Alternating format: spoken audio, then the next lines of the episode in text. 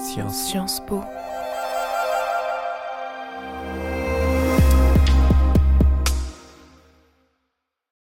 Nous sommes en août 2022 et Beate Klasfeld, militante engagée qui a œuvré tout au long de sa vie pour la traque des anciens nazis, la dénonciation de leurs crimes et la mémoire de la Shoah, parle du courage et l'insoumission avec nos étudiants. Vous êtes dans notre emblématique Amphiboutmi. Prenez place et préparez-vous à écouter l'une des grandes conférences de Sciences Po. Mes jeunes amis, certains d'entre vous ont le privilège d'étudier dans cette prestigieuse institution dont le diplôme ouvre tant de portes parce qu'ils sont issus de familles aisées, dont le patrimoine leur permet, de la maternelle jusqu'au master au doctorat, d'acquérir le niveau requis pour obtenir les sésames si convoités. D'autres parmi vous, issus de familles moins bien loties, ont reçu par leur mérite scolaire personnel les soutiens nécessaires pour entrer dans une école qui hier leur a été fermée. Les uns et les autres, vous êtes issus tous d'une génération particulièrement privilégiée, qui n'a connu ni privation de liberté, ni barrière pour voyager, ni service militaire, ni guerre, ni féroce discrimination à l'égard des femmes, ni installation vétuste pour les études. Vous êtes chanceux par rapport à tant d'autres qui n'entreront jamais dans cet amphithéâtre et infiniment plus d'autres qui, à votre âge, ont connu la guerre et l'après-guerre. J'appartiens à ces générations que je viens de citer. Allemande, je suis née avec la guerre. J'ai traversé Berlin, j'ai traversé à Berlin sous les bombardements. J'ai grandi dans ruines et ma ville divisée entre l'Est et l'Ouest. J'ai quitté l'école à 16 ans et j'ai été magasinière pour gagner ma vie. Gagner sa vie, trois mots qui avaient du sens quand j'étais jeune et qui sans doute n'en ont plus guère pour vous. Donc l'avenir matériel est plus ou moins garanti en contrepartie d'un solide investissement personnel dans les études et les concours.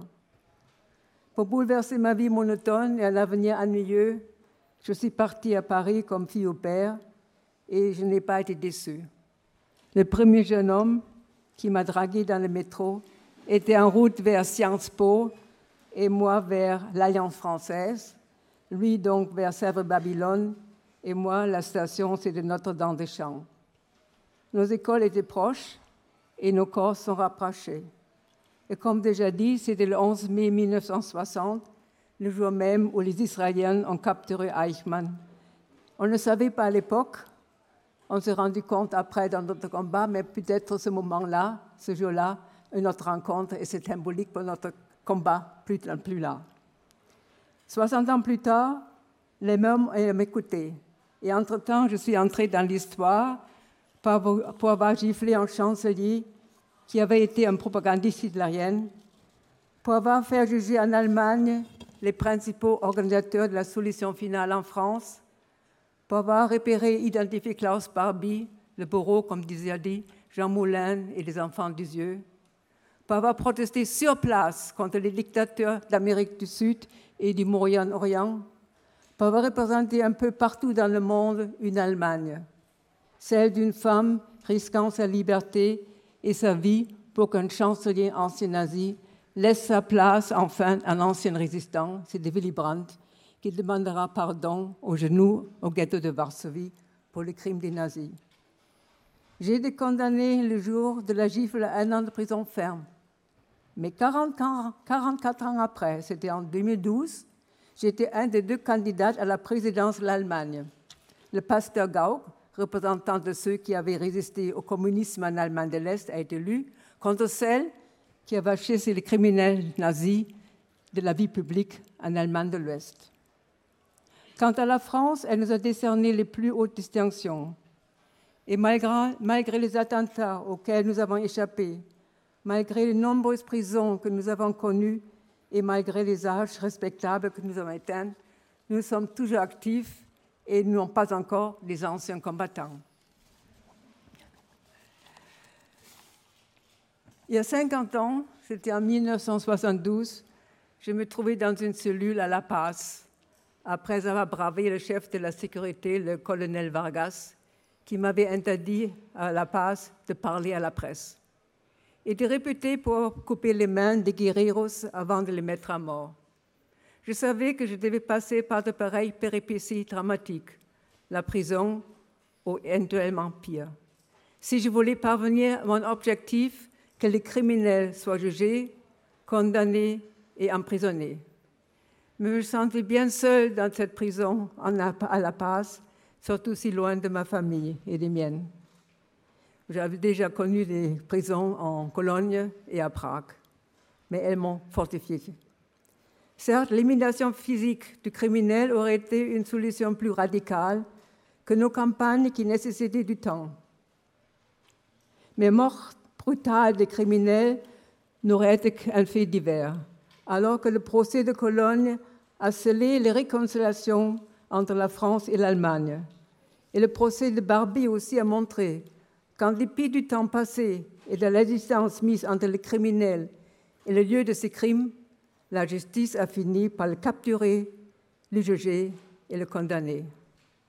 Quant à nous, notre chance a été d'échapper à plusieurs attentats et ne pas avoir payé le prix de notre engagement, comme ce fut le cas un an après mon passage à La Paz, quand une militante allemande d'extrême gauche, Monika Erkel, a été abattue froidement d'une balle dans le nuque lors de son extraction pour éviter des interventions diplomatiques qui m'ont permis à moi de m'en sortir sauf.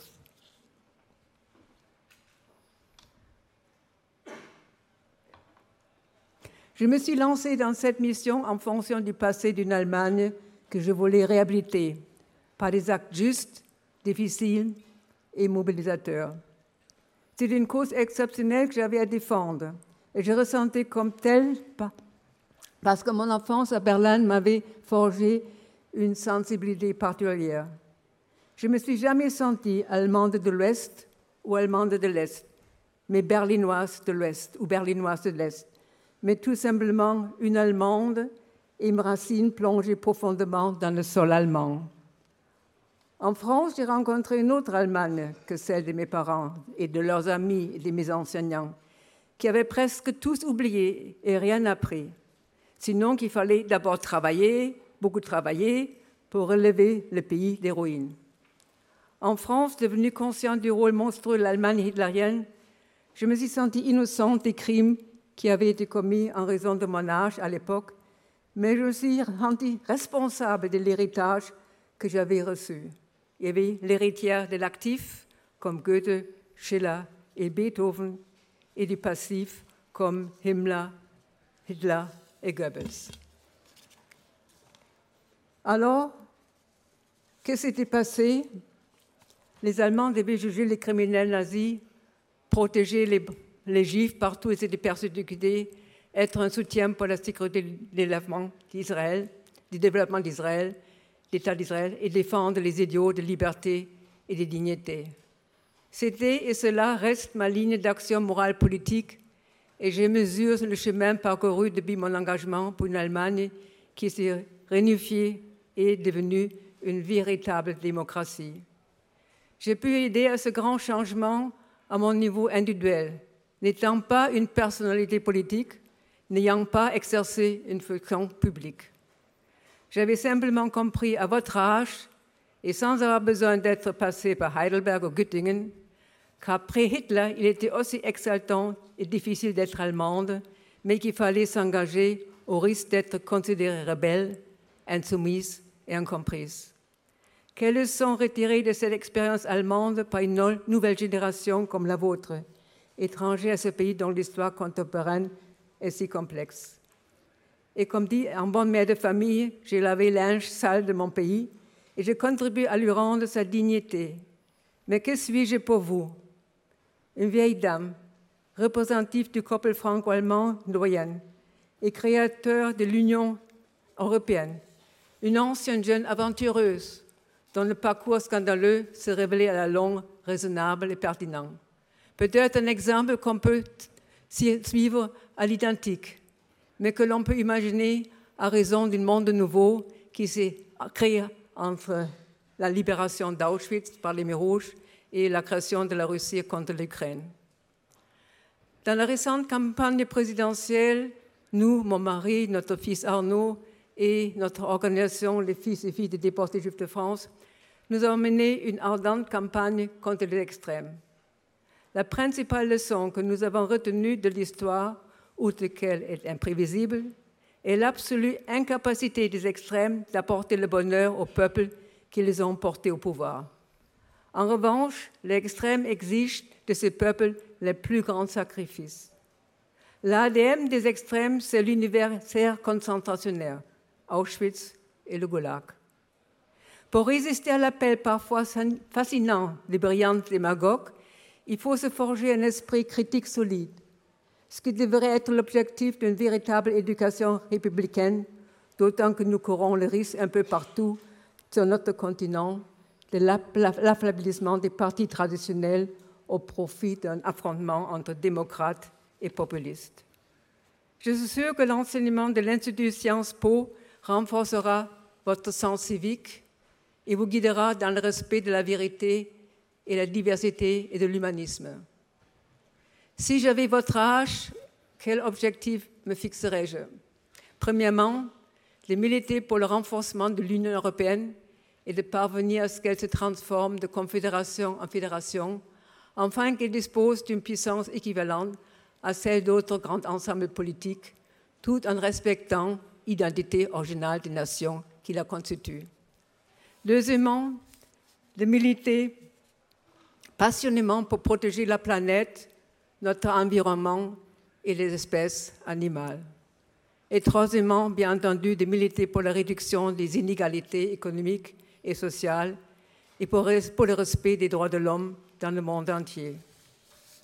Votre engagement, je n'ose dire votre mission telle que je me l'imagine, est infiniment plus complexe que la mienne, qui n'exigeait que de la volonté et de l'énergie au service de la réputation de mon pays déshonoré.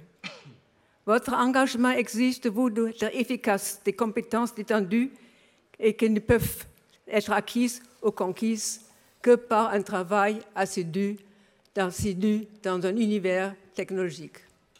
Vous êtes ici dans un cadre exceptionnel et dans des conditions exceptionnelles pour devenir, je l'espère, et je le souhaite, un jour non seulement des hauts fonctionnaires ou des dirigeants politiques ou des entrepreneurs traditionnels assumant leur ambition personnelle ou de l'appétit, pouvoir ou argent, mais aussi des militants au service d'une humanité en danger et d'une civilisation fragile, la nôtre, l'européenne, qui place en première ligne de valeurs l'individu et les libertés.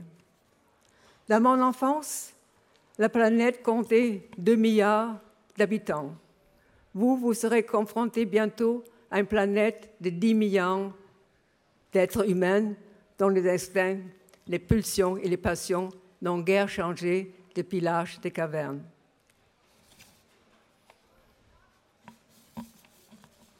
La violence s'identifie et se rapproche. Et je ne sais si celle qui je suis et qui entend la génération d'après-guerre s'adresse à une génération qui continuera à bénéficier de la paix ou bien une génération qui sera celle de l'avant-guerre. Face à l'avenir toujours imprévisible et dangereux, je n'ai pas de solution à vous proposer. Les solutions, vous les découvrez vous-même ou bien elles vous seront imposées.